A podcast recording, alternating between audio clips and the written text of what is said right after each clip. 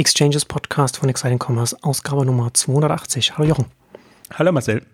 Heute wollen wir über den äh, Börsenboom sprechen im Onlinehandel, großes IPO-Börsengang, Speck, Spektakel äh, machen. Ja, gleich am Anfang hier die großen Wortwitze raushauen. Aber bevor wir anfangen zu unserem heutigen Werbepartner, die About You Commerce Suite. About You ist seit Gründung im Schnitt ungefähr 90% pro Jahr gewachsen. Und ein Erfolgsfaktor dieses Wachstums ist die eigene E-Commerce-Plattform, die sie gebaut haben und das Wissen, das sie aufgebaut haben, was fürs Wachstum wirklich zählt.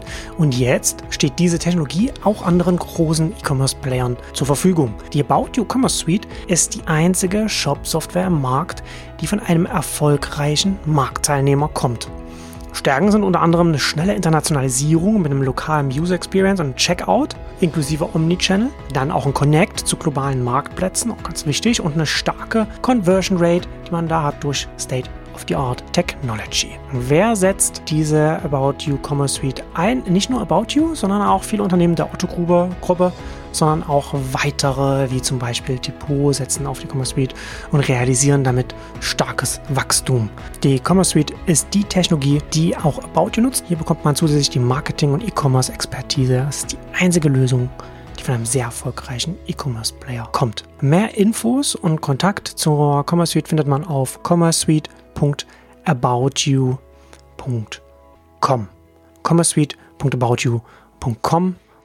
Ja, und da äh, fangen wir äh, heute mit einem großen Rundumschlag und wir wollen da verschiedene äh, Kandidaten jetzt äh, schnell durchgehen, im Schnelldurchlauf über verschiedene reden, die äh, schon an die Börse gegangen sind oder noch, oder noch gehen, auf unterschiedliche Arten, zum Teil über traditionelle Börsengänge, sage ich jetzt mal, oder eben über börsennotierte äh, Mantelgesellschaften, Special Purpose Acquisition Companies, der große Hype jetzt auch nicht Neues, aber jetzt äh, bei, bei äh, Startups jetzt äh, ganz groß als Trend angekommen, um vielleicht auch mit weniger Zeitaufwand schnell, schnell an die Börse zu gehen, ohne, ohne den ganzen aufwendigen, lästigen Prozess eines Börsengangs durchlaufen zu müssen.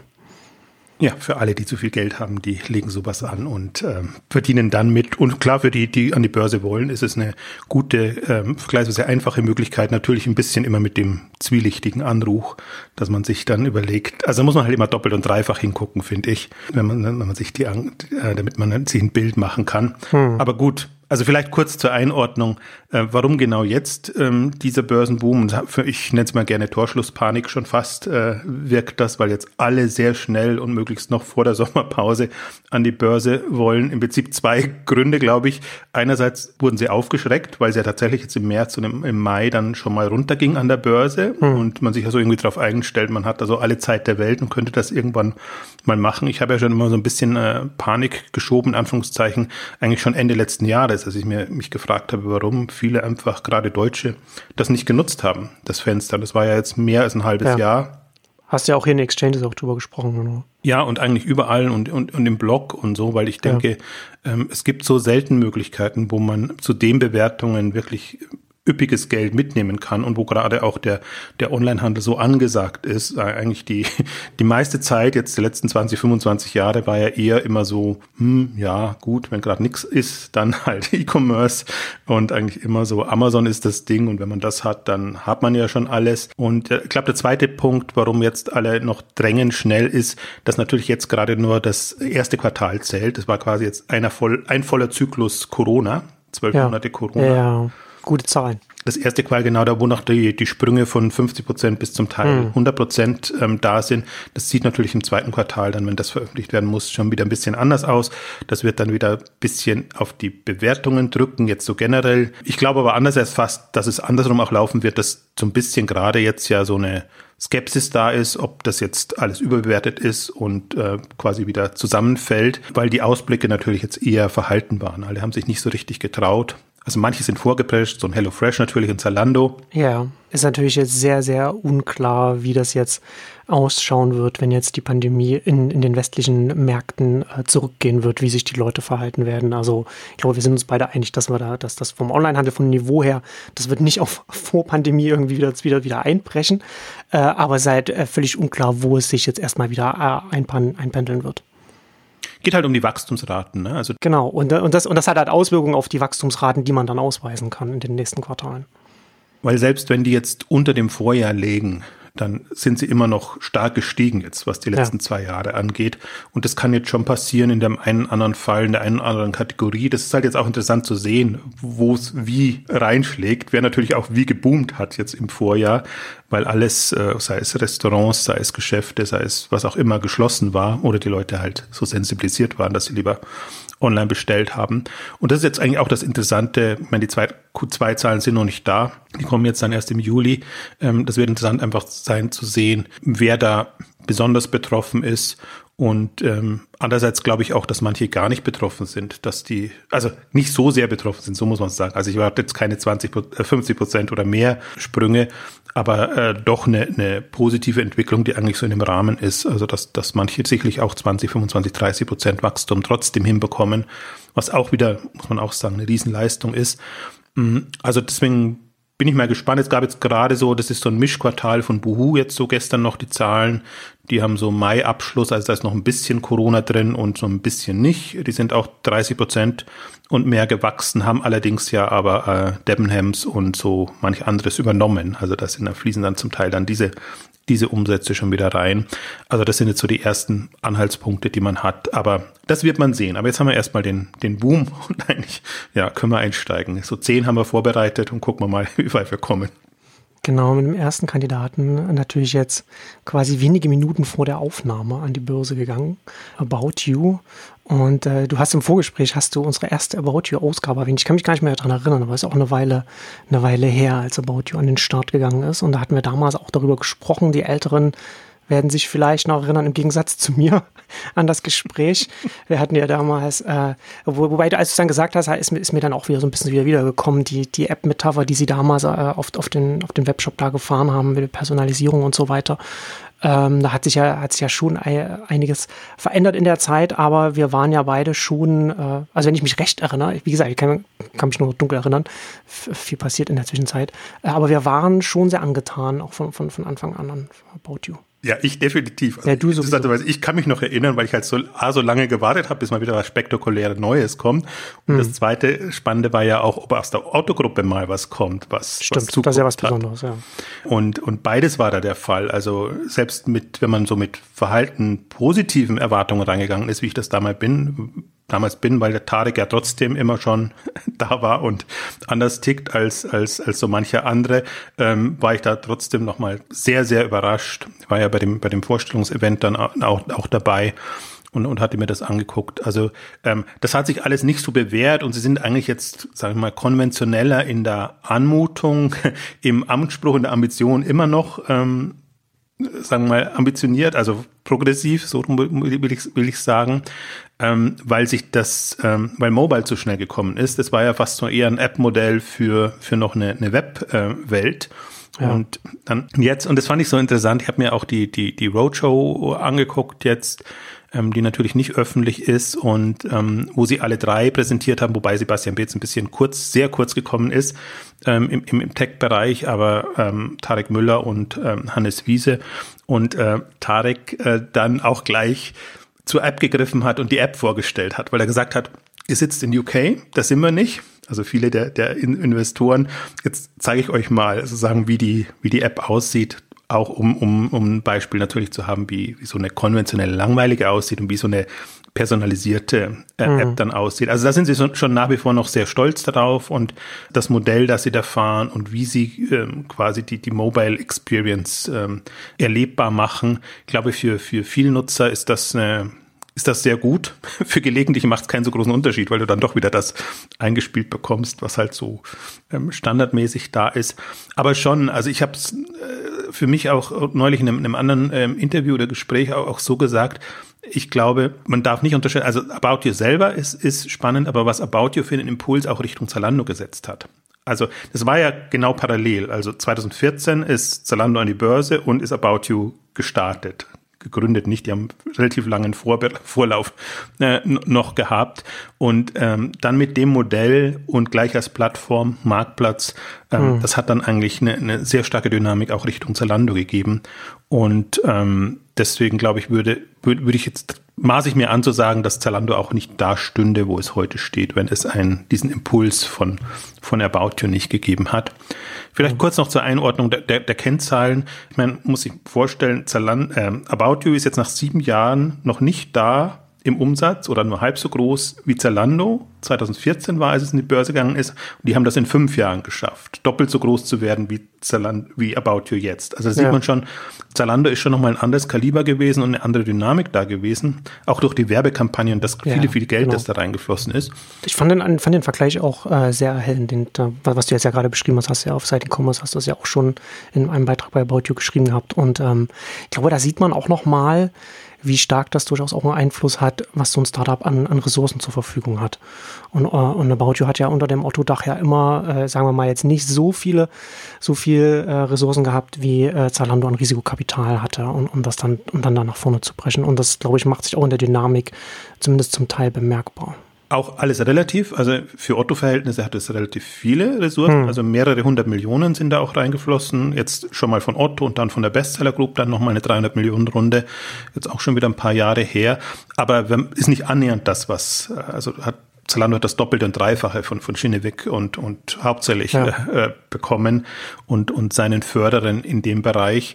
Aber wobei man aber schon auch sieht, was da für ein, für ein, in Anführungszeichen, Bums dahinter sein könnte. Ne? Wenn man ein, ein Modell hat und weiß, wie man in den Markt gehen kann, dann kann man das auch sehr schnell und zügig machen. Das ist ja zum Beispiel was, was man von Zalando immer noch hört.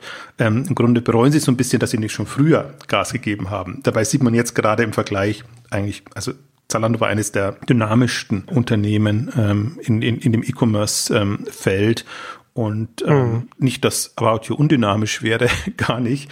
Aber sie haben halt im Prinzip diese, diese Strategie Schleife nehmen müssen.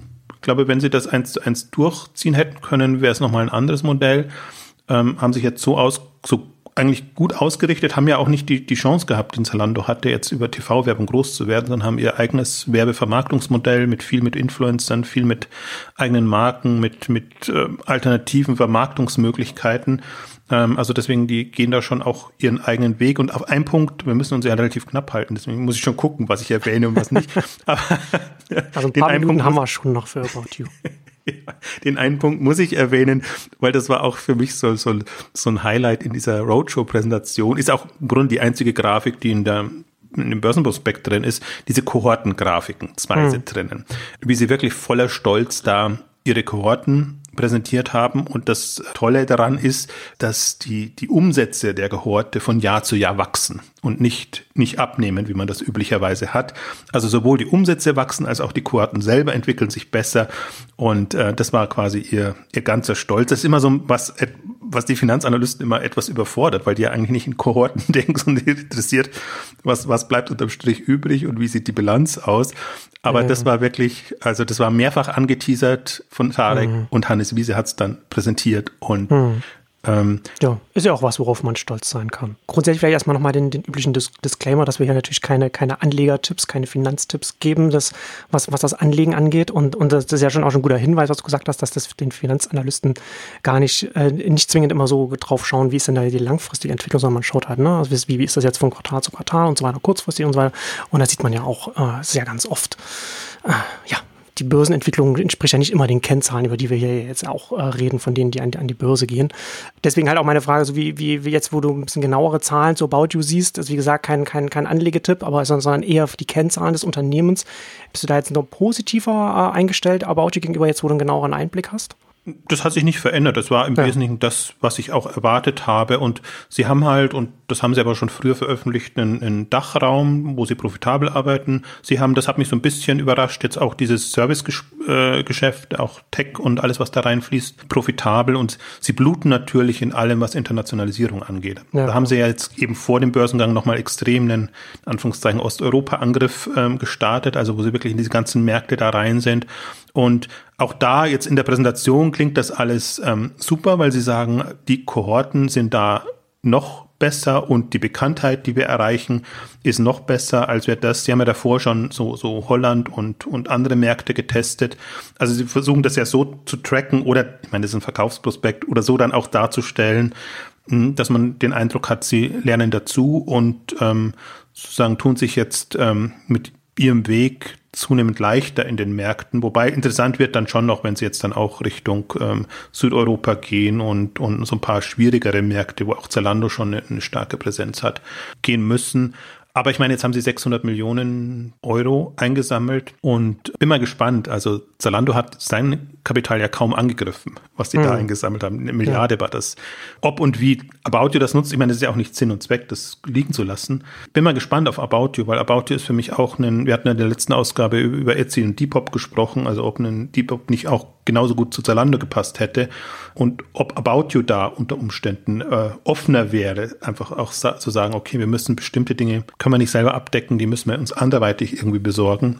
Und dass man dann mal so eine so eine Übernahme stemmt oder was auch noch, also zwei paar Dinge waren noch interessant in der Ankündigung, weil About You im Unterschied ja zu Zalando, aber das war es zum Börsengang auch noch nicht, noch ein sehr zentralisiertes Unternehmen ist, also ein Lager und von dort aus wird alles verschickt. Da arbeiten sie jetzt an dreien, also eins geht Richtung Osteuropa und ähm, noch ein drittes ist im Werden, aber jetzt auch erst äh, nächstes, übernächstes Jahr dann da. Was anderes, was wir im Unterschied zu Zalando letzte Woche auch schon rausgestrichen haben oder naja, Ausgabe davor, äh, die Tech-Lösung, die About You anbietet, im Unterschied zu Zalando, die haben TradeByte und ja. machen es, aber das ist nicht die eigene Lösung, die sie für andere haben, sondern das ist ein, ein Service, eine Servicelösung, ähm, die sie anbieten. Das unterscheidet die, ähm, da sind sie voraus und hinterher sind sie im Prinzip, ähm, was sie jetzt auch letztes Jahr gestartet haben bei Fulfillment bei About You. Was ein bisschen kurios ist, weil äh, Hermes ja im Wesentlichen das Fulfillment für About You macht. Aber sie bieten den Service jetzt quasi auch seinen, ihren Marktplatzpartnern an. Und ähm, die Zahl, die sie genannt haben, war 25 Prozent nutzen das ist mir fast ein bisschen hoch vorgekommen, weil es wirklich erst ein knappes Jahr das gibt. Mhm. Aber, also da haben wir ja auch eine ausführliche Zalando-Ausgabe gemacht. Ähm, das, das ist, glaube ich, ein Trend und eine Entwicklung. Und ähm, das hat mich eher gewundert, dass ähm, About You da nicht schon früher rein ist. Aber ich glaube, sie haben jetzt auch mehrmals ihr Lager umgezogen und ähm, sich da auch erstmal so finden müssen. Mhm. Also denk mal, da werden sie auf den Spuren von Zalando wandeln. Ja, wahrscheinlich. Bevor wir zum nächsten kommen, noch ganz kurz. Wie viele Anteile hält Otto jetzt eigentlich noch an About You? Oh, da hätte ich jetzt nochmal genau nach müssen. Das ist ja geteilt bei Otto. Das ist äh, Otto Konzern und ähm, hm. Benjamin Otto Familie. Ähm, so knapp unter 50 Prozent. Ich glaube, die rutschen jetzt durch die, die Verwässerung so Richtung 40 Prozent. Auf jeden Fall haben sie ihre Anteile schon mal gebündelt, sodass sie nach wie vor noch ein, ein Wörtchen äh, mitzureden hm. haben. Aber das war von vornherein, das war also sie hatten mehr Mitspracherecht als 50 Prozent, aber waren schon so knapp drunter. 29 Prozent lang er hat den Bestseller gehalten, die sind jetzt auch ähm, nach unten gegangen und äh, interessanterweise auch noch so die 4, 5 Prozent, die die Gründer dann doch jetzt in der, hm. also in der jetzigen Sicht. Früher hieß es ja immer, dass eigentlich das Auto 100 Prozent gehört, aber ich glaube, das ist einfach dann durch was durch die durch das Incentive-Programm und durch ja. die äh, Optionen und alles genau. Sich dann auswirkt.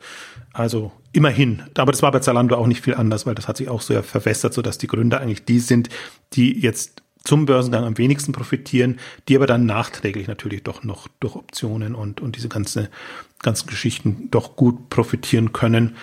Ähm, also insofern, das gönne ich denen auch, weil ich meine, die sind's, die's, die's reißen und äh, Geld ist das eine, aber den Willen und das Durchfaltevermögen zu haben, ist, ist, ist das andere. Also insofern sind aber nicht so, äh, wie in England hat man das jetzt ja zum Teil manchmal, dass das die noch 40, 50 Prozent zum Teil ihrer, ihre Anteile halten. Ne? Das ist, das ja, kommt dann, kommt dann immer stark auf die Unternehmenshistorie an, ne? wie man gründet, wie man dann, in welchem Umfeld man wächst und natürlich dann im Otto-Dach als Tochter anfängt, ist das natürlich dann auch entsprechend dann auch die Verteilung dann auch. Ja, gut, äh, dann kommen wir jetzt zum, zum nächsten Kandidaten und zwar zum ersten Spec, äh, und zwar Signa Sports United äh, und da auch, äh, ja, äh, für mich am interessantesten, ähm, was du ja auch auf Commerce ja schon geschrieben hast, dass man dann auch da gesehen hat, dass sie da, äh, ja, von den Zahlen her, sagen wir mal, ein bisschen, das ein bisschen aufgehübschter haben, als es dann tatsächlich der, der Fall ist, wie man jetzt sehen kann, wenn sie dann zeigen müssen, wie sieht es denn tatsächlich mit den Umsätzen aus. Das ist ja so ein bisschen, also Signal Sports und United ist ja so ein bisschen auch das, was so, was wir so mit der Newcom Group von Pro7 Sat 1 haben. Also so ein bisschen hm. aus dem, was man hat, möglichst viel machen und das gut und groß verkaufen. Das ist so die, äh, der Punkt. Das heißt nicht, dass die einzelnen Unternehmen zum Teil nicht, äh, nicht gut sind und, und spannend sind. So hatten Newcom hat ja. sein Flaconi und äh, so jetzt eine, äh, eine Signal Sports United hat sein Fahrrad.de und aber halt auch viel anderes, was sich so ergeben hat. Und ähm, interessant ist es ja, dass das quasi so ein Doppelbörsengang wird, weil sie einerseits das, was Signa Sports United schon hat, entnehmen und an die Börse bringen und andererseits einen, einen äh, Konkurrenten aus dem Fahrradbereich in England, Wiggle, CRC, äh, Chain Reaction äh, Cycles, dazu nehmen und an die Börse bringen, so dass es dann wirklich ein Milliardenunternehmen äh, ist und ähm, etwas hermacht. Nur das der Punkt dabei und deswegen, das ist so, aber da, da neige ich bei, bei, bei den Spec-Börsengängen ähm, dazu, einfach nochmal genauer hinzugucken und dann ähm, gerate ich schon so ein bisschen in Spotten, wenn ich spötteln, wenn ich sehe, was da so passiert und wie das kommt, weil eben dieses Wiggle ist, da ist ein bisschen die Luft raus gewesen in den letzten Jahren. Durch Corona kann sich das wieder gegeben haben, aber zum Beispiel die, die, die kommen nicht auf eine höhere Bewertung als 400 Millionen Euro ähm, was im Grunde gut ist für, für Signa Sports United, bei ähnlicher Umsatzgrößenordnung, aber ähm, was auch so ein bisschen zeigt, dass das jetzt nicht der Wachstumstreiber unbedingt sein kann. Das Gute ist, dass sie mit Fahrrad.de zusammen jetzt quasi den Marktführer haben im, im Biking-Bereich. Damit sind sie auch sehr bike-lastig. Also deswegen, da ist man so ein bisschen hin und her gerissen. Ähm, es wird verkauft als Signa Sports United. Im Grunde ist es aber ein Fahrrad.de plus äh, Wiggle, äh, was, was ja, da an die Börse ja. geht. Ich finde, du siehst, siehst dem, oh, das, dem auch an. Also wenn man mal so historisch bisschen zurückgeht, wie Signa Sports United entstanden ist, eigentlich war ja geplant, ähm, Karstadt Sport mit Online-Aktivitäten zu einem schönen Sportplayer zu machen. Dann ist irgendwie Karstadt kollabiert und dann ist Karstadt Sports plötzlich bei Karstadt Galeria irgendwas ähm, gelandet. Und dann war eigentlich das Gute, dass nur mehr die Online-Player übrig blieben. Das hat mhm. mir schon gefallen. Das fand ich schon gut. Und am Anfang haben sie dann auch sehr, sehr angegriffen und ähm, Unternehmen übernommen und gemacht und ähm, irgendwann aber nicht mehr. Und es ist eigentlich immer dasselbe. Also, wo ich den Unterschied sehe zu einer Big Hammer Group und zu einer Hard Group zum Beispiel, die halt strategisch genau wissen, wo sie hinwollen und unter Umständen halt auch dann mal höhere Preise und höhere Bewertungen zahlen, wenn sie wissen, okay, aber die Wachstumsdynamik ist so und so und das macht die ganze Gruppe besser, also qualitativ besser. Und da hat man mhm. immer beim Signal Sports United so das Gefühl, ach, wir können oder wollen uns nicht alles leisten und wir gucken uns schon an, was am Markt ist und dann picken wir uns das raus, in Anführungszeichen, was wir uns eben leisten können. Also das ist, finde ich, eine andere Strategie und eine andere Ambition. Und genauso wirkt das alles jetzt auch. Ja. Es, es wirkt an sich nicht schlecht. Ja, wobei, wobei ich ja auch, also du, du siehst das ja wahrscheinlich ein bisschen anders. Also du hast ja auch schon gesagt, mit Schlagseite Richtung, Richtung Biking jetzt mit der, mit der Übernahme und allem und auch mit der, mit der Strategie, was Sie jetzt auch sagen, Richtung Richtung E-Bikes, aber ich glaube da schon, dass Sie da auch äh, zufällig da äh, auf eine Goldader gestoßen sind, was, was den E-Bike-Trend angeht, wenn Sie da sehr stark da sind und da weiter, weiter reingehen. Klar, das verschiebt zwar das ganze Unternehmen und, und, das, war, und das, was es macht, aber ich glaube, da, da sind Sie in den, in den extremen Wachstumsmarkt reingerutscht. Das stimmt. Und auch da war jetzt, auch, auch deswegen gehen sie jetzt noch schneller, schnell an die Börse, weil eben Corona auch dieses Segment und auch bestimmte Sportbereiche, äh, Tennis haben sie ja noch als, als zweiten großen Bereich dabei und wo so ein bisschen, wo halt die große Lücke klafft, wo etwas passieren hätte müssen, ist der Outdoor-Bereich. Der, der hing ohnehin nur so ein bisschen an, an Fahrrad.de dran, weil er zu den Fahrrad.de Internet Stores gehörte. Da haben sie eine Übernahme hm. in Skandinavien gemacht. Und da das hängt jetzt so ein bisschen in der Luft. Also deswegen ist die, wird spannend sein zu sehen, ob sie da nicht äh, wieder sich von etwas trennen und ein bisschen andere Akzente setzen. Aber ich sehe es genauso. Also die, das, das Thema jetzt ähm, Biking ist schon ein spannendes. Und das ist auch so ein bisschen, was bei den Unterlagen eigenartig ist, weil sie einerseits eben sie als die coole Signa Sports United Global hm. Player im Sport-Tech-Bereich ähm, sich präsentieren und andererseits eben auch so ein paar Slides drin haben, wo es eben Richtung ähm, Bike als Trendthema E-Bikes im Vergleich zu Tesla und Co. Also da messen sie sich dann immer mit den, mit den Großen, also dass das nicht annähernd so viele Autos im Elektronik, äh, Elektrobereich verkauft werden wie, wie Fahrräder, Bikes ja. und das erweiterte Segment. Also muss man mal sehen. Ich glaube aber auch tatsächlich, ich habe mir mal das, äh, das Lager auch von Fahrrad.de ansehen dürfen und das ist ja wirklich, und das haben sie auch in den Unterlagen drin und in dem Video dann gezeigt. Also das ist schon wirklich toll. Also das, deswegen, das ist auch operativ schon etwas, wo ich sage, ja, toll. Ist halt so ein bisschen, dieses Mischmasch macht es ein bisschen, bisschen schwieriger, aber ähm, es ist nicht so, dass man jetzt sagen muss, dass da ist gar keine Substanz dahinter.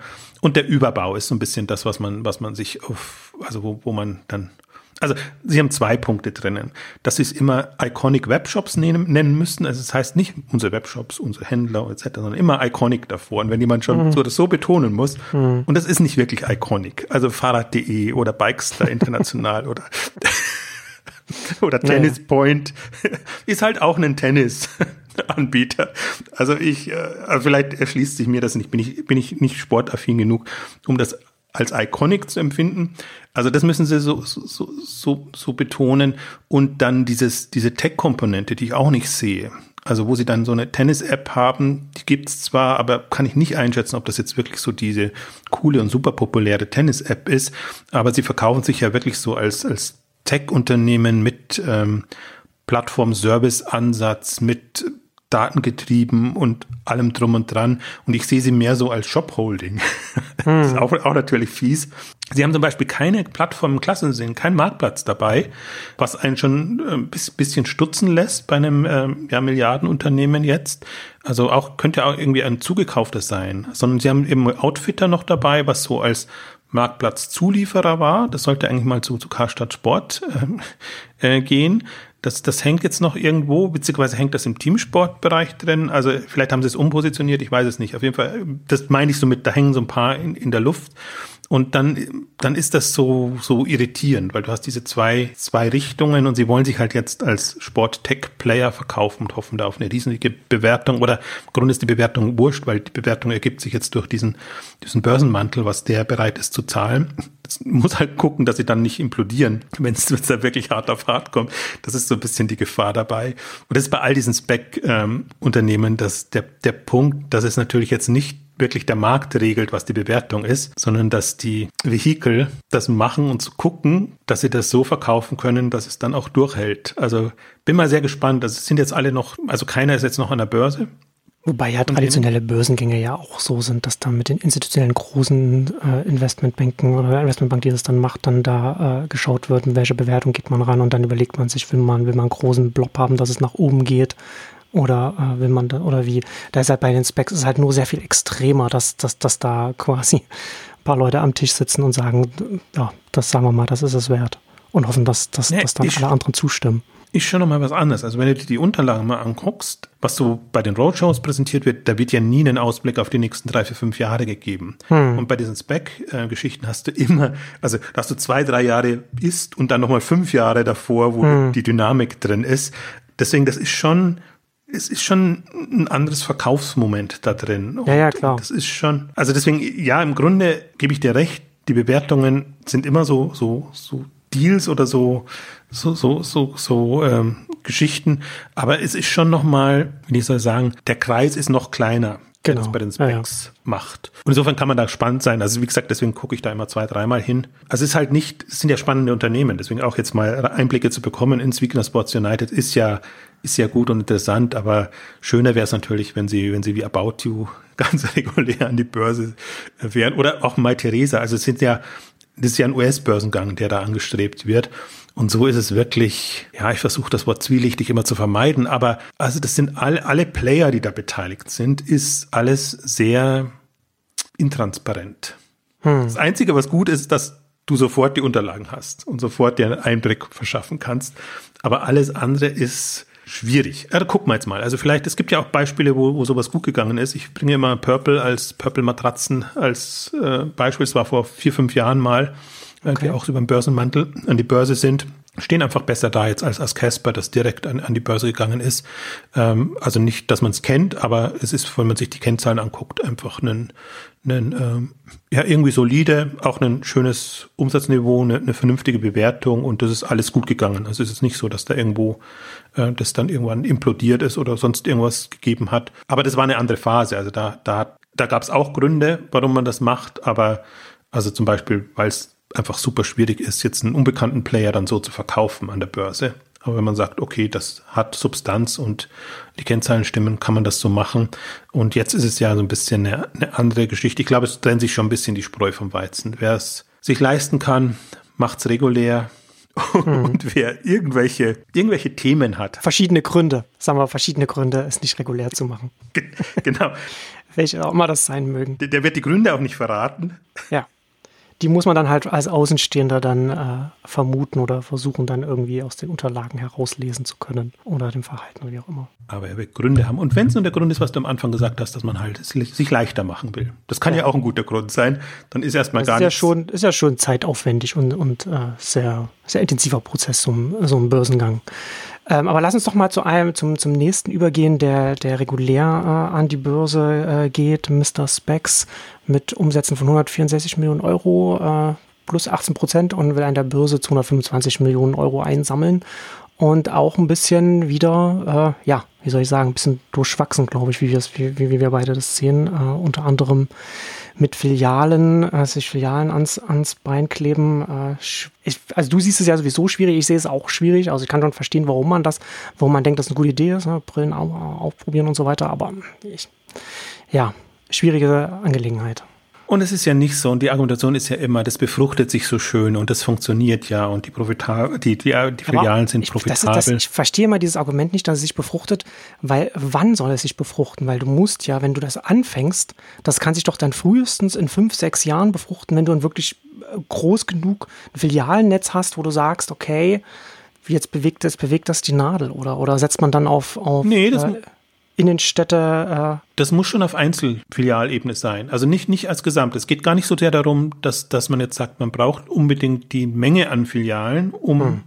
hinzukommen, sondern wenn man in einem, einer Stadt oder einem Ort diese Kombination anbietet, dann klappt das klappt besser. Ich habe halt zwei Probleme damit. Das eine ist eigentlich das, das Traffic-Problem. Das, das löst die Filialen, selbst wenn sie jetzt günstig zu bekommen sind und die Mieten günstig sind, irgendwann sind sie ein Ballast, äh, weil die Leute einfach nicht hingehen und nicht hinwollen. Und das Zweite, was es verwässert den Pure Player Ansatz. Also anstatt sich zu überlegen, wie kann ich als Pure Player hm. das wettmachen und wirklich eine relevante Lösung entwickeln, mache ich es mir in Anführungszeichen leicht und sage, okay, wenn ich schon online nicht schaffe, dann ja. kann ich die Leute ja immer noch in den Laden holen. Und ja, genau, und man macht es sich halt heute leicht und dann ist es etwas, wo man günstigere äh, Filialmieten dann hat, eben weil es, äh, man in einen Kontext reingeht, in dem das, das, das Kaufverhalten sich verändert. In diesen veränderten Kontext setzt man sich halt mit diesen Kostenpunkten dann auch rein. Absolut. Also deswegen, ich tue mich schwer damit, vielleicht tun sich manche leichter damit. Also bis jetzt war es eigentlich immer nicht so gut, wenn man Filialen hatte, wenn man als Online an die Börse geht. Das wird jetzt mal ein Beispiel sein, ob die hm. Bewertung, ob die die Bewertung bekommen können, ob das sich das rechnet. Also mein Fall ist es halt nicht und äh, ich finde es schade, wobei natürlich auch nicht leicht ist, einen, einen Online-Brillen ähm, zu verkaufen.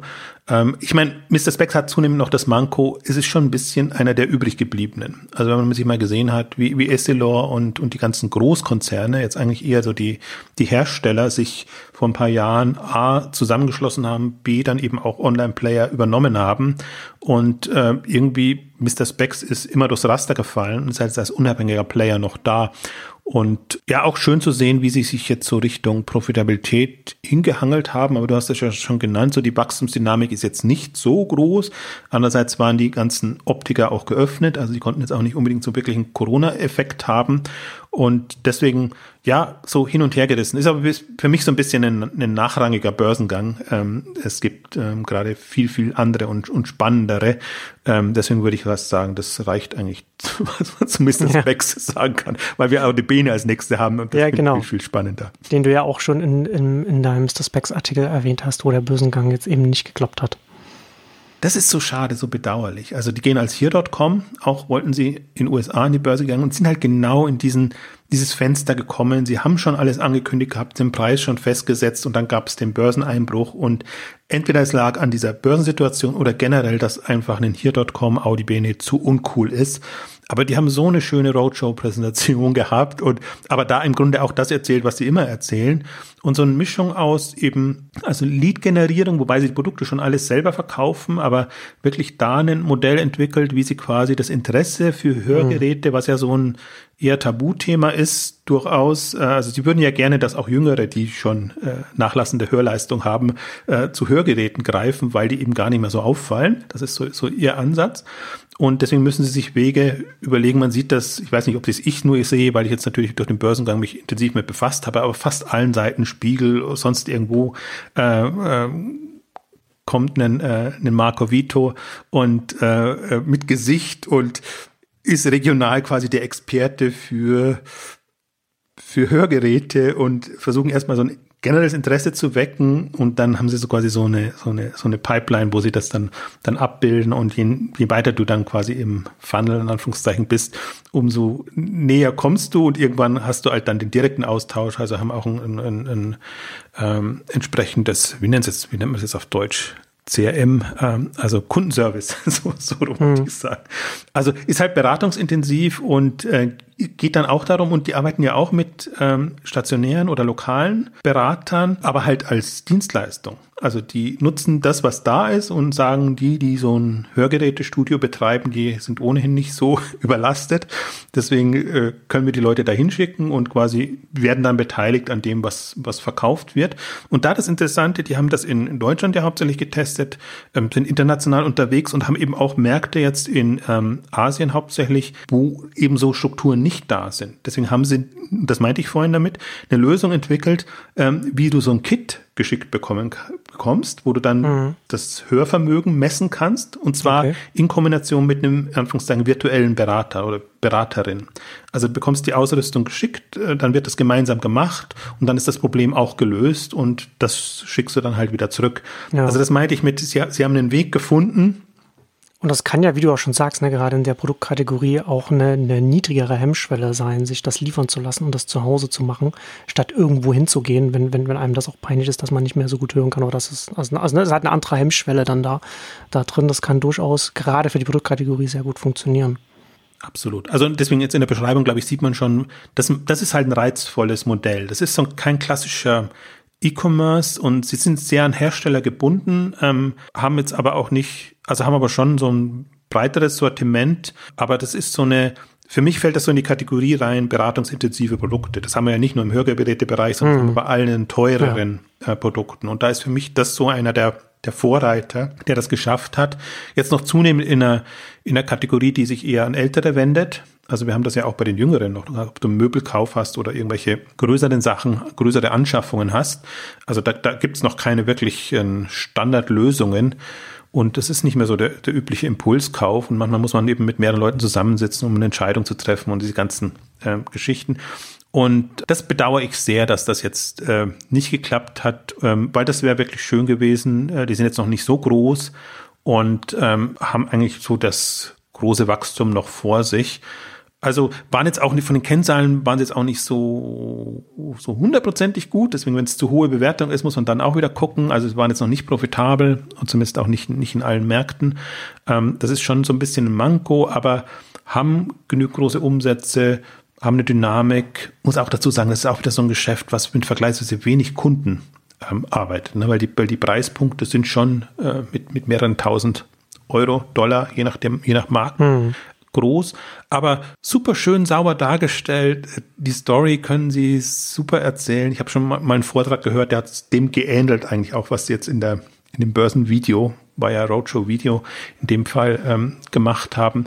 Also bin ich da sehr, sehr angetan und ich finde auch jetzt durch den Wechsel von Audi Bene hin zu hier.com als Marke ist das schon, also ist ein spannendes Modell. Auf jeden Fall der schönere Name, zumindest für die englischsprachigen Märkte. Und auch etwas, was dann auch schön, wenn das dann, wenn das, wenn das tatsächlich richtig fun gut funktioniert, wenn man das gut umgesetzt bekommt, kann das dann auch schön in der Zielgruppe sich dann auch über, über, über Mundpropaganda dann auch, ver, auch verbreiten, so etwas. Aber äh, du hast mir ja schon einen schönen Übergang äh, schon, schon gemacht. So, apropos nicht, äh, noch nicht zu groß, kommen wir, kommen wir nämlich zum nächsten, äh, zu einem deiner Lieblinge, Enjoy, die ja noch, ja, du hast auch schon geschrieben, überschaubare Umsätze von 60 Millionen äh, US-Dollar haben. Hätte ich jetzt schon gedacht, nach den Jahren, dass sie da schon ein bisschen größer geworden sind sind ein bisschen sehr zaghaft nach vorne gegangen. Also haben das in einer Stadt getestet. Ist halt auch so ein lokales. Äh, hm. Ja, schon ganz lange in New York, ne? Sind sie ganz lange gewesen nur. Ob es nicht Chicago war, bin ich gar nicht sicher. Also eins, ah, okay. eins von beiden, aber New York war auf jeden Fall früh dabei. Also vielleicht mhm. zur Erklärung, das ist quasi ähm, Service, Last Mile Service, nenne ich es jetzt mal. Also dass die, äh, die Leute, die dir das Gerät einrichten und, genau. und äh, erklären, quasi Enhanced Lieferdienst, nenne ich es jetzt mal, ist ein bisschen fies den Leuten gegenüber. Genau, bringen nicht nur ähm, den Fernseher, sondern richten ihn auch noch ein.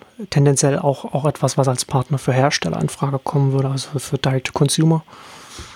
Also sehr schönes ähm, Modell, auch nach wie vor, auch jetzt nochmal in adaptierter Form ist schön dargestellt. Da gibt's die Unterlagen, weil das wieder über Spec ist. In mhm. dem Fall auch muss es über Spec sein, weil die sind zu klein und das ist einfach auch zu schwierig zu verstehen. Das einzige Problem, was in dem Fall wieder ist, dass die Bewertung zu hoch sein wird, als dass es attraktiv sein könnte. Also vom Modell und allem äh, spannend, da würdest du eigentlich auch gern irgendwie dabei sein oder wir über den Fonds natürlich dabei sein, aber muss ich sehr genau überlegen dann eigentlich, was die vernünftige Bewertung ist. Das ist einfach schön zu sehen, da Einblicke zu bekommen in die Unterlagen. Da gibt es eine vollständige Präsentation, auch mit fünf Jahresausblick wieder, wo sie in welche erstmal Städte, Länder und, und äh, Geschäftsfelder sie reingehen. Also im Prinzip eine komplette Offenbarung jetzt, wenn man sich für dieses Geschäftsmodell interessiert. Ja. Das ist eigentlich das Schöne an diesen Spec-Börsengängen. So viele Unterlagen und Einblicke bekommt man äh, ganz, ganz selten. Und sie haben sich jetzt halt so ein bisschen ähm, ja, eingeschossen auf das Thema Dienstleister für Hersteller. Also sie fahren früher mal ja auch durchaus so auch drauf, dass man die Marke auch als, also von sich aus ansurfen könnte.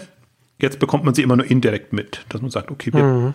unser Partner ist Enjoy jetzt von, von einem Drohnenhersteller oder keine Ahnung, äh, Smartphone oder was auch immer, Gerätehersteller.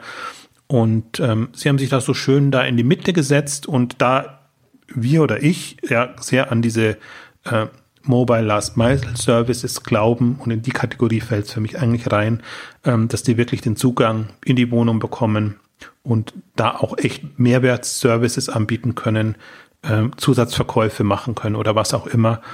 Also ähm, ja, das Einzige, was, wo ich dazu stimme, mir waren sie auch so ein bisschen zu klein oder zu, ja, schwierig. Ich weiß jetzt aber gar nicht, ob die nur die ihre Umsätze ausweisen oder ob die nicht wenigstens, das kommt zu wenig vor, die GMB-Umsätze vorweisen. Also ob das wirklich so der, der Warenwert ist oder ob das nur die Provision ist, dass sie als mhm. Umsatz ähm, ausweisen. Davon hängt es auch noch so ein bisschen ab. Aber ja, sehr früh. Kann man ja dann auch besser dann im Blick behalten, wie sich das dann Das würde ich wirklich, wirklich empfehlen. Also das sollte man sich angucken. Das ist ähm, sehr sehenswert, ob man es machen will oder ob man es nicht machen will. Aber das ist eine Richtung, aus der, denke ich und hoffe ich, noch einiges kommen wird. Ja, tendenziell ja etwas, was ja sehr gut auch in diesen ganzen äh, äh, Hersteller gehen direkt und, und neue, neue Marken gehen auch Direct to Consumer, da äh, super als, als Partner da reinfließen kann und dann eben auch ganz viele Prozesse und, und Expertise dann auch einfach zentral bündeln kann und dann entsprechend besser diesen, diesen Unternehmen anbieten kann. Kommen wir zum nächsten und haben wir noch, noch, noch einen Spec, der auch, ja, ja mal schauen, was, ja, Tiefrot hast du es genannt. Äh, Boxed will noch tiefrot, also mit, mit hohen Verlusten an die Börse gehen. Ähm, eigentlich auch, äh, auch ein interessanter Ansatz. Ne? Also, also was äh, Familienpackung hast du es genannt, also um, um etwas, das, in, das große Packungen verkauft und damit und da, das dann eben dann entsprechend günstiger dann verkaufen kann, äh, anbieten kann und dann, dann eigentlich ja äh, äh durchaus ein, ein, spannender Ansatz. Aber die gibt's ja, aber die gibt's ja auch schon eine Weile. Also die habe ich auch schon auch schon, oder? Der hatte ich doch auch, weiß ich nicht. Sind früh auch, nee, gibt's auch erst so sechs, sieben Jahre. Also es sind schon noch ja, vergleichsweise. Ja, ja. Also ja. eine Weile. ja, gut, aber keines gibt's jetzt, keines gibt's jetzt kürzer. Also, also sechs, sieben Jahre schon als Unternehmen und dann, und dann gehst du tiefrot mit dem Spec an, an die Börse. Also das ist ja, ja, okay. Ja, aber wie, wie, wie ist die Rocket-Zahl? So ab sieben, acht Jahren rechnen wir mit positiven Ergebnissen. Äh, ja, das, die haben sich wirklich, also die haben ja, die, also die haben Vollbremsung eingelegt im letzten Jahr, dass sie es einigermaßen schaffen, in die, in die schwarzen Zahlen zu kommen. Mhm. Haben es aber nicht geschafft, haben damit ihr komplettes Wachstum ausgebremst. Also das ist wirklich alles sehr erschreckend, was, was operativ da ist, in jeglicher Beziehung, finde ich, im, im Umsatz, im Wachstum, in, in den, Kennzahlen, also den Margen, mit denen sie arbeiten. Ähm, also der Bereich sehr erschreckend. Aber ich bin natürlich trotzdem angetan von dem Unternehmen. Ah, der Gründer ist eine Schau. Also wer da mal einen Vortrag sich angucken kann, der ist wirklich, also der, der ist der Verkäufer ohne Ende. Das zum einen und zum anderen sehr auf ähm, operative Exzellenz, nenne ich jetzt mal hochgestochen, äh, ausgerichtet. Also auch ihr Lager, wie sie das versuchen, also das, was sie eben an Marge nicht haben, versuchen durch die Prozesse wieder wettzumachen. Äh, großer Ehrgeiz, große Ambition da. Und das Beste an den Unterlagen ist tatsächlich, ähm, was sie so an Perspektiven sehen. Also wenn die jetzt mal die drei, vier Jahre weiter sind, und das ist wirklich, das geht, geht vier Jahre jetzt noch mit Verlusten weiter. Und dann, ich habe es geschrieben, mit 750 Millionen Umsatz rechnen sie damit, dass sie in die, hm. in die positive Zone kommen. Und dann haben sie aber auch super viele ähm, Loyalty-Programm und, und äh, Tech-Plattform, Datenplattform. Sie haben eben auch, interessanterweise ist da derselbe Investor drin wie bei Signa Sports United, was man, was irgendwie überhaupt nicht zusammenpasst. Also eine, eine ähm, äh, japanische Supermarktkette tendenziell. Und mit der zusammen, also der geben sie auch ihre Technologie, damit die eben auch entsprechend ähm, das lieferfähig äh, machen. Also ein bisschen Okado-artig dann. Also das sind so Perspektiven, wenn sie durchhalten, wenn sie auf die 750 Millionen kommen und ich habe mich da, als ich das gelesen habe, dann auch so gefragt, ja, gibt es da nicht einen schnelleren Weg? Also ein bisschen, bisschen so ein bisschen sind sitzen in der Windeln.de Falle drin. Äh, kommen sie schnell genug? Mhm. Bei Windeln.de waren es 500 Millionen, hier sind es eben diese 750 Millionen. Kommen sie da schnell genug hin? Aber da kommt man nicht hin, wenn man sich jetzt so ausbremst und vor allen Dingen, also du, du siehst das auch total, wie, wie Marketing Ausgaben zurückgeschraubt, Neukunden zurückgegangen und der Kundenstamm ist ohnehin nicht groß. Also es ist nicht ein mhm. Household Name. Äh, und das ist schon, das ist schon alles erschreckend. Aber das, das sieht man auch nur durch so ein Spec, äh, wo man eben frühzeitig Unternehmen sieht. Und das hast du normalerweise, ich habe es auch getwittert, als VC auf dem Tisch. Und dann überlegst du dir, ja, okay, mhm. das ist jetzt das nächste Amazon oder wird das nächste Chatbomb oder das, also, äh, da guckst du dir wahrscheinlich eher mal Gründer und Team an hm. Das ist auch ja, das ist interessant, dass, das, dass du das so rum, dass du das so sagst. Dann ist das ja, das ist Specs, so, Specs ja auch so ein bisschen so die, der Gegentrend zu den hochfinanzierten Startups, die einfach sich weigern, an die Börse zu gehen und einfach privat bleiben, bis sie 100 Milliarden wert sind. Da hat man da hier jetzt dann, hat man da Einstelle, ne? also da, da hast ja diesen Uber, Airbnb und, und, und andere, wo der Klein, Kleinanleger gar nicht, gar nicht sich beteiligen kann an den frühen Wachstums, an der frühen Wachstumsphase. Und hier hat man sozusagen das andere Extrem wenn die Bewertungen nicht stimmen, wobei die VCs müssen auch entsprechende Bewertungen abdrücken. Also du bist genau in derselben Situation drin. Naja, genau. Und, und also das ist so wirklich noch, das ist Startup-Welt. So eigentlich die, die ganzen Beispiele jetzt. So Enjoy Box mhm. oder kommt Bark, Bark, Box, Bark. Ähm, also das ist wirklich so Startup-Welt mit, also Box ist jetzt nicht so ausgefallen jetzt im Geschäftsmodell, aber mit, mit anderen Geschäftsmodellen, wo du dich mit wirklich mit anderen Kennzahlen zum Teil auch auseinandersetzen musst und dir ein Bild machen musst.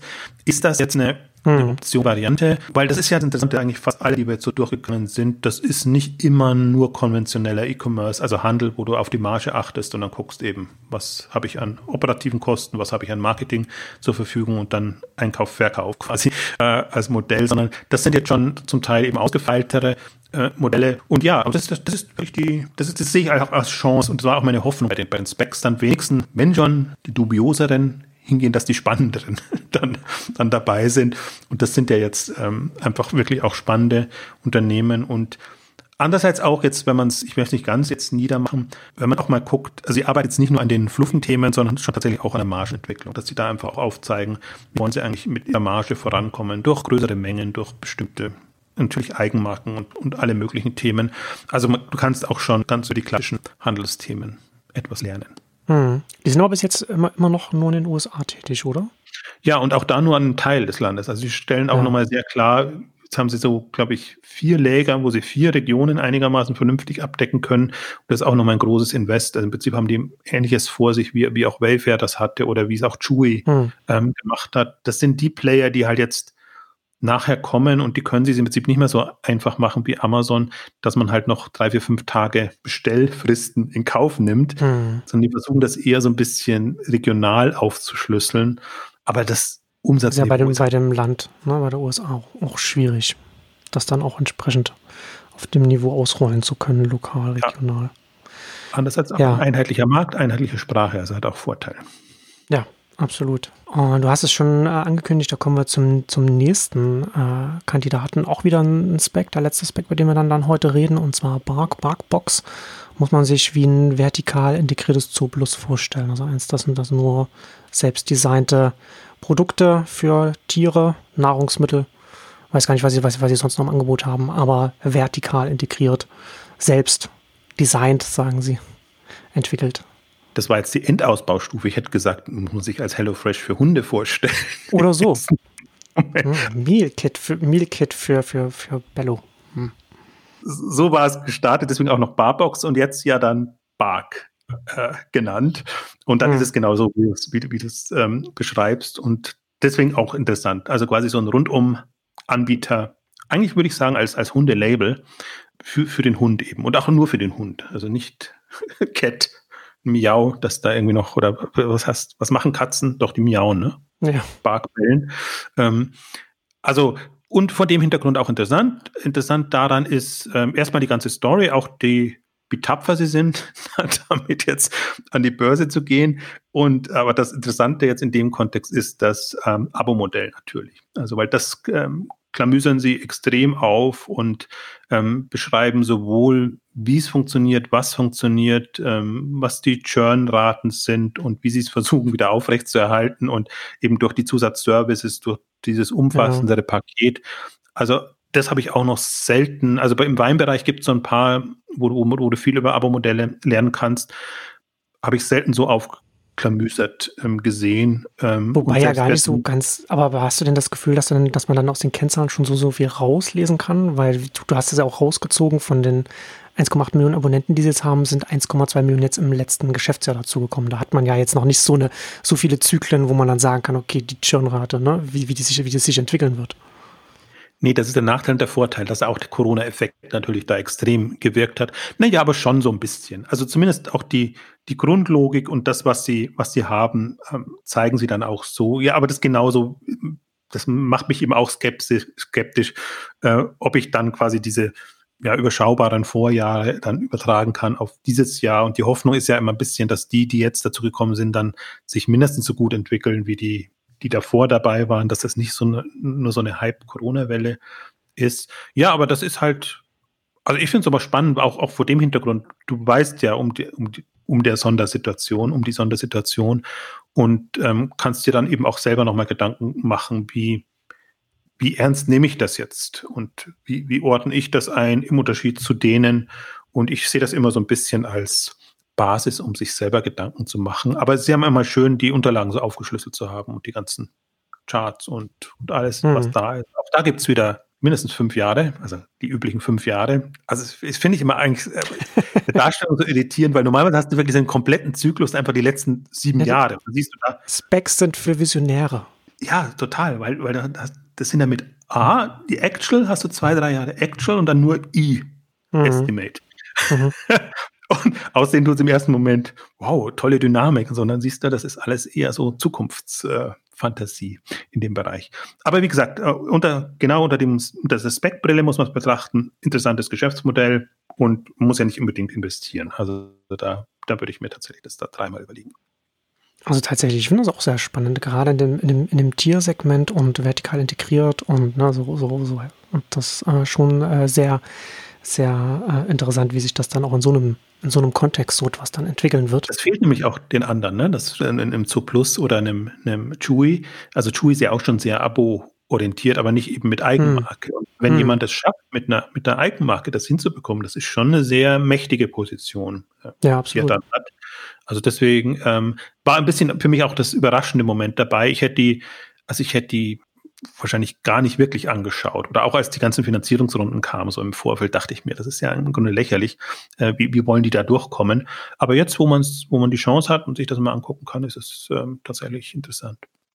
Ja, und damit kommen wir zum nächsten, äh, und zwar zu Hepsiburada. Bin ich ganz sicher, ob ich das richtig ausgesprochen habe auch schon ein alter Hase, 2000 gestartet äh, als Online-Elektronikhändler, schreibst du, äh, äh, und kommt aus der Türkei. Also man hat, kommt ein bisschen Einblick in, de, in den türkischen Online-Markt, auch mit diesem Börsengang.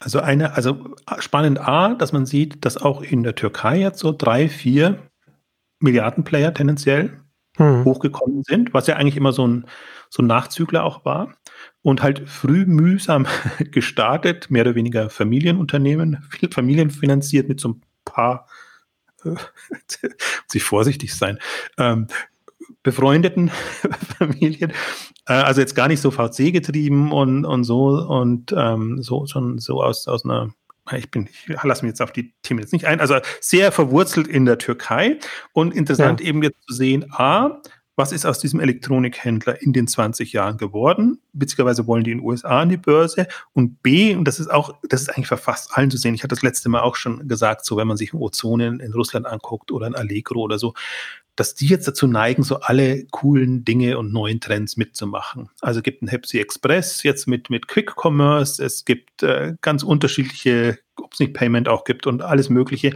Also jetzt versuchen sie sich auf einmal als, als, als cool zu machen oder mit der Zeit zu gehen. Und lange war es eben so mhm. eher so so zäh.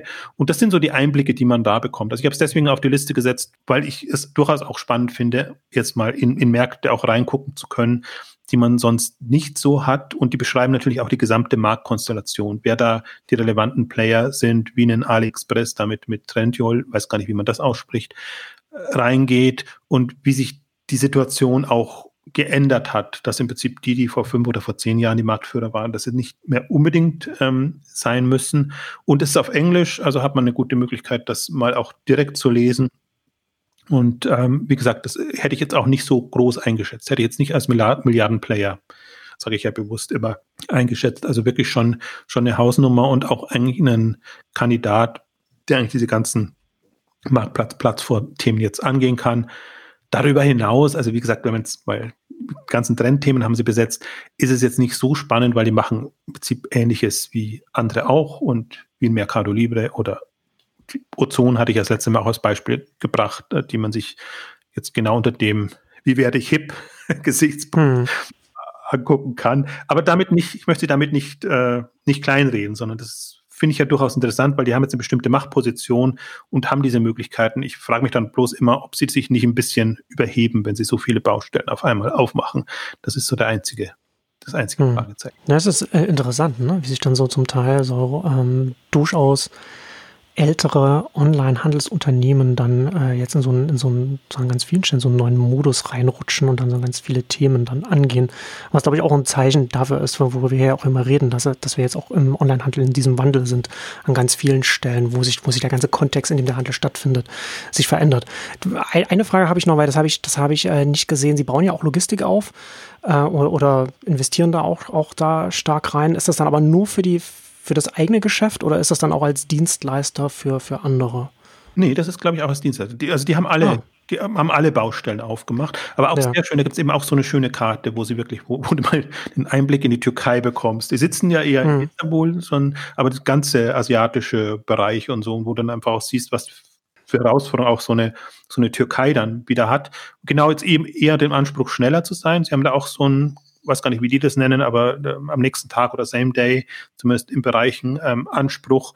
Und ähm, wenn ich das jetzt lege, nagel mich nicht komplett fest, aber das war auch, ähm, also wäre auch utopisch, wenn sie es nicht machen würden. Also unsinnig, wenn sie es nicht machen würden, ähm, für andere. Ja, das ist ja dann auch nochmal interessant, ne? So also regionale Online-Händler, die Logistik als Logistikdienstleister dann auch für andere Unternehmen in Frage kommen, Deutsche zum Beispiel.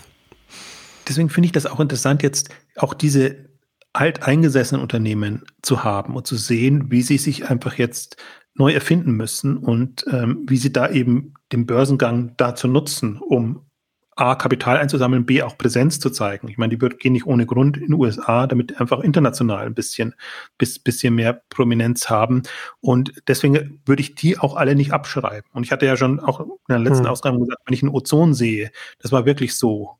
Eigentlich jetzt nicht Doröschenschlaf, sondern irgendein anderer Schlaf genannt, aber wieder dann plötzlich aufwachen und ähm, im Grunde Wildberries ist denen jetzt da in die Quere gekommen, aber ähm, jetzt nach dem Börsengang wirklich Wochentakt fast oder alle paar Wochen irgendwie schöne Pressemitteilungen raushauen, um, um zu signalisieren, das machen wir, das machen wir, in die Richtung denken wir. Und das ist etwas, was man von denen schon über Jahre nicht mehr gehört hat oder vielleicht auch nicht über Russland hinaus gehört hat, jetzt in dem Fall. Und ähm, deswegen, das macht es jetzt auch spannend, glaube ich, die nächsten fünf bis zehn Jahre. Durch Corona sind viele aufgeweckt jetzt. Ähm, sie sehen, dass sie eigentlich in der Pole Position, Pole Position sind und das machen können und nehmen es jetzt tatsächlich auch in Angriff. Und ähm, ich glaube, viele haben jetzt dann nochmal entdeckt, dass auch sie äh, nochmal Chancen haben. Sinova ist, ist auch das Beispiel, was wir, was wir ausführlich auch haben mit, mit Octopia. Also das ist auch so ein, so ein uralt Ding, wo man denkt, oh, schon ganz, ganz schwierig und dann erfinden sie sich neu und dann denkt man sich, ja, okay, das ist gar nicht so schlecht, ähm, was er da macht. Hm. Ja, interessant auf jeden Fall.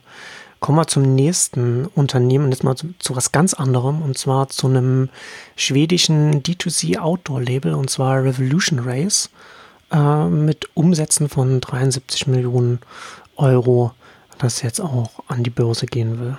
Und das ist noch, noch ein bisschen jünger und hat auch nicht so viele Produkte, weil es eben als Eigenmarke und Label ist. Und insofern ist, finde ich es imposant. A, ist es eine Ja, Team absolut. Also im Übrigen die letzten beiden von, von Frauen geführt, muss man auch mal vielleicht dazu hm. sagen, weil man es gar nicht so sehr betonen sollte. Aber ähm, also irgendwie, also muss man sich vorstellen, aus Skandinavien heraus in diese Umsatzdimension zu kommen mit einer Monobrand-Geschichte, äh, das fand ich schon bemerkenswert und auch profitabel und, und vernünftig, wie ohnehin die ganzen skandinavischen, die, sie haben die ganzen Kennzahlen immer sehr, sehr im Blick. Und ähm, aber auch so ein bisschen im, also Torfschluss, Panik, Fieber in Anführungszeichen, ähm, dass sie das jetzt machen und ähm, ist noch im Grunde ein bisschen zu klein, aber alle, die so in diesem D2C-Markensegment unterwegs sind und die beschreiben ja auch, das ist ja dann nicht nur Direktvertrieb, sondern nutzen natürlich auch, auch Plattformen zum bisschen, bisschen Grad oder versuchen natürlich auch ihre Marke da bekannt zu machen.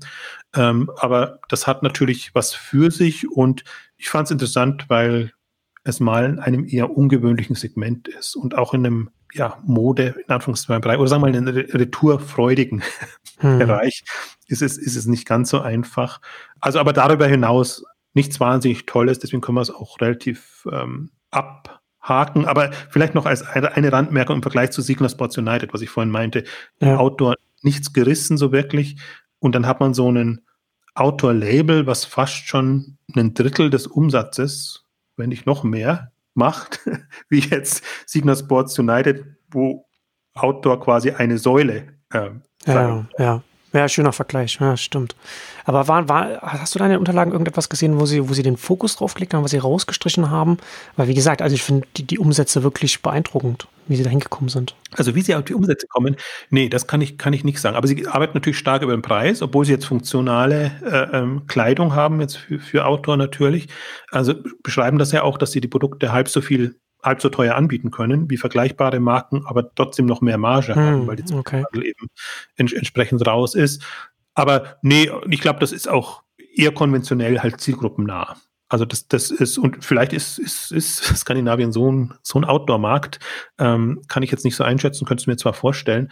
Ähm, nee, habe jetzt da nichts, habe jetzt im okay. Detail auch nicht geguckt, weil ich ja eher auf andere Punkte hm. geachtet habe. Aber ähm, auch die Unterlagen sind relativ ausführlich und auch auf Englisch, äh, was ich immer dankbar annehme. äh, also insofern, wer sich da in dem D2C-Umfeld befasst, äh, beschäftigt, äh, bewegt und eher in Mode geht, sollte sich das angucken. Ja, genau. Und zum Abschluss kommen wir jetzt äh, nochmal zurück zu den F äh, Fahrrädern und zwar zu Bike24, die mit einer Bewertung von 750 Millionen Euro an die Börse gehen wollen.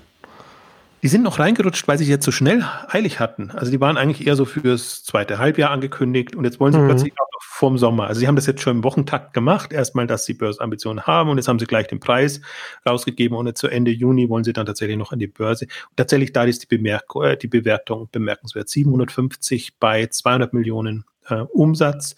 Ich denke mal, da ist noch ein bisschen, das war so ein Oktoberumsatz, das heißt, da ist noch sehr viel Corona-Effekt im laufenden Jahr ähm, auch zu erwarten. Aber das ist halt auch so ein Unternehmen, das gönne ich denen dann so. Ne? Das sind äh, Gründer aus Dresden, die das auch ewig schon machen, die eigentlich über SEO groß geworden sind, die eher im Fahrrad. Man, man sieht es ja schon am Namen, dass sie es schon ewig machen. die 24 hinten dran. Das, das, ja. das datiert ja das Unternehmen auch ein bisschen. Kann man auch sagen, wobei Home24 ist ja ein cooler Player da in dem Bereich. Äh, ja, ja, stimmt schon. Nee, deswegen eben glaube, da hört man das auch raus, dass, dass es eher SEO ist, dass die Marke nicht so wichtig war, dass im Grunde auch äh, sie über diese ganzen ähm, kleinteiligen Geschichten groß geworden sind, die man eben sucht und wo man einen Player findet und froh ist, dass man irgendwie, keine Ahnung, Sattel ist jetzt noch fast zu geläufig, aber was auch immer, was man immer zum Fahrrad braucht. Und eigentlich jetzt erst, sie sind ja dann mit Wiggle zusammengegangen und dann wieder auseinandergegangen. Und mhm. äh, erst jetzt haben sie sich Richtung auch Fahrräder, E-Bikes etc. orientiert und sind halt jetzt zu einem oder haben die Chance, zu einem veritablen Wettbewerber zu werden für, für Fahrrad.de und, und, und, und für andere. Ähm, vor dem Hintergrund ist das auch interessant, dass jemand da jetzt ähm, so groß geworden ist und die Umsatzdimension finde ich schon interessant. Also mit Fahrrad, Fahrradzubehör in die 200 Millionen zu kommen, ist äh, äh echt eindrucksvoll. Ich habe, die, die sind mal auf, bei mir auf dem Tisch gelandet, als sie also so als Gutachter macht man ja auch hin und wieder, als sie die ersten, ähm, erste Kapital ähm, gesucht haben.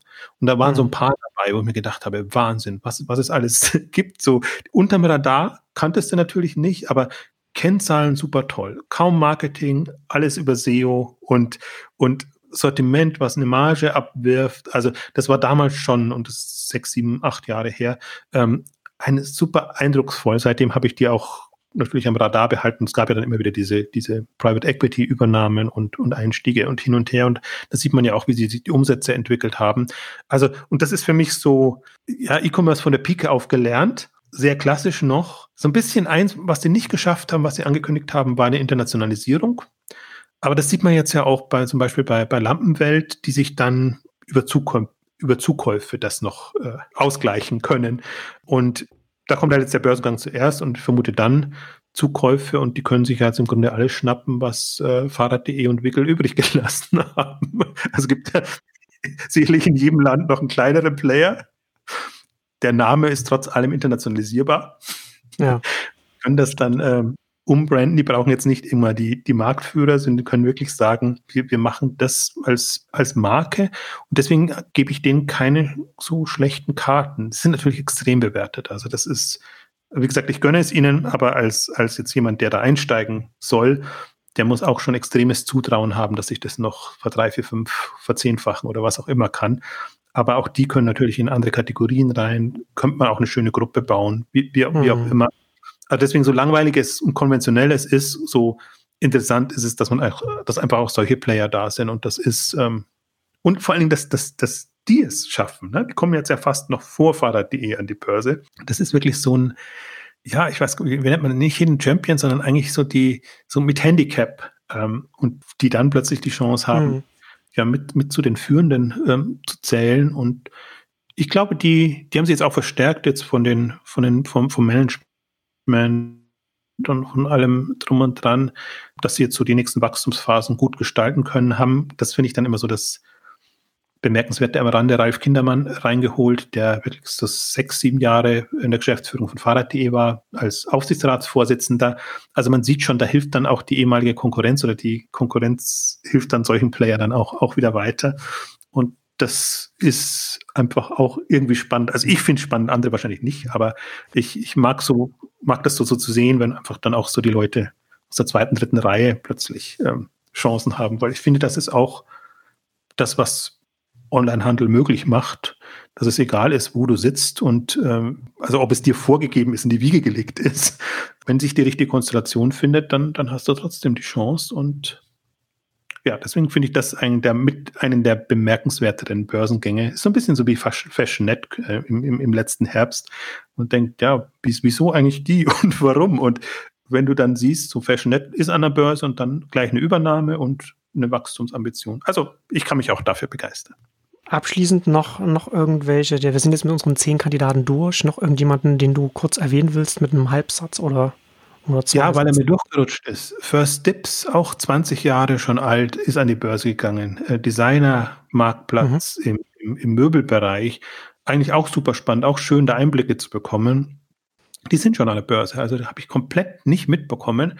Und das sind so, also so eine Mischung aus Veteranen, wo man sagt, ja, okay, auch, auch für, für mich jetzt zu klein. Ich hätte die höher, größer eingeschätzt. Die haben so 343 Millionen äh, Umsatz, äh, GMV, 87 oder bisschen über 80 äh, Revenue. Mhm. Auch und, und nicht mal 100.000 Kunden, aktive Kunden pro Jahr. Also das ist wirklich okay. sehr nischig. Ja. Und die also kann ich noch empfehlen, sich die, die anzugucken. Da bin ich auch noch gar nicht dazu gekommen, drüber zu schreiben.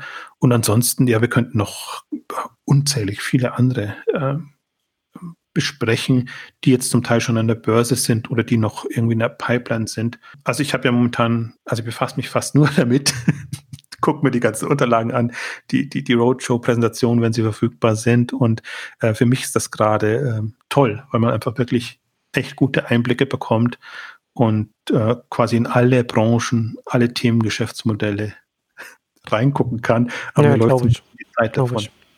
Ja, da kann man schön äh, äh, Überblick über Marktentwicklungen oder über die Segmente dann auch so bekommen, oder Geschäftsmodelle. Das ist natürlich dann schon toller. Vor allem, je mehr man, je mehr Unternehmen man hat, die man dann auch vergleichen kann, dann auch in, in Kontext setzen kann zueinander und so weiter. Das ist natürlich dann schon sehr, sehr gut. Du siehst natürlich auch, ob was dran ist, ne? ob die, ob Substanz da ist oder, oder wie sich das rechnet oder was sich rechnet oder welche strategischen Weichen sich dann irgendwie ergeben. Und ich finde es eben genau gerade auch gut im, im, Vergleich. Also wir haben jetzt eben so viele große Player mit Marktplatz-Plattformstrategien. Hm. Im Grunde machen sie alle dasselbe, aber doch jeder auf andere Weise und ähm, sich da ein bisschen rein zu vertiefen und einfach versuchen auch herauszufinden, machen sie es deshalb anders, weil der Markt anders ist, das Land anders ist oder haben sie einen anderen Weg gefunden? Und ja. manchmal gibt es halt wirklich so, das ist jetzt vielleicht, sagen wir mal, so 10, 20 Prozent maximal, die, wo du wirklich sagst, okay, das sind innovative Köpfe, wo dann wirklich mal komplett was anderes kommt, als du dir gedacht hast. Und das macht dann auch den Reiz aus, weil ich glaube schon, wir sind noch in so einer Innovationsphase, wo auch bei den großen Playern einfach dann nochmal so Schübe kommen. Der eine entdeckt die Lösung so oder den Ansatz so und ist damit erfolgreich. Und, und dann geht es eben voran und dann ziehen andere hm. da in diese Richtung. Und bis jetzt ist es ja eher so, alle eifern Amazon nach. Und ähm, das ist für eine bestimmte Phase, ein bestimmtes Thema und bestimmte Größenordnung auch der richtige Weg gewesen. Aber wir haben jetzt so viele, also was wir jetzt nicht drin hatten, ist zum Beispiel ganze Asien, ähm, was, was, was, was da kommt an, an Themen und an Herangehensweisen, die zum Teil natürlich nochmal auf andere Lösungen, Möglichkeit äh, gefunden haben. Ähm, also deswegen glaube ich jetzt durch diese Börsengänge, deswegen machen wir auch so eine Ausgabe, weil die wieder Impulse ermöglicht. Und das, das werden wir dann in den nächsten fünf Jahren sehen, was daraus sich entwickelt. Genau, und gibt uns hier auch genug Stoff für die nächste, für die nächste Zeit, wo man das dann auch dann auch ganz konkret dann auch die Entwicklungen dann auch sehen kann bei den ganzen, die das an öffentlich mehr Zahlen dann äh, zeigen müssen. Aber für heute kommen wir zum Ende unseres großen Börsenspeck-Tages. Vielen Dank fürs Zuhören und bis zum nächsten Mal. Tschüss. Tschüss.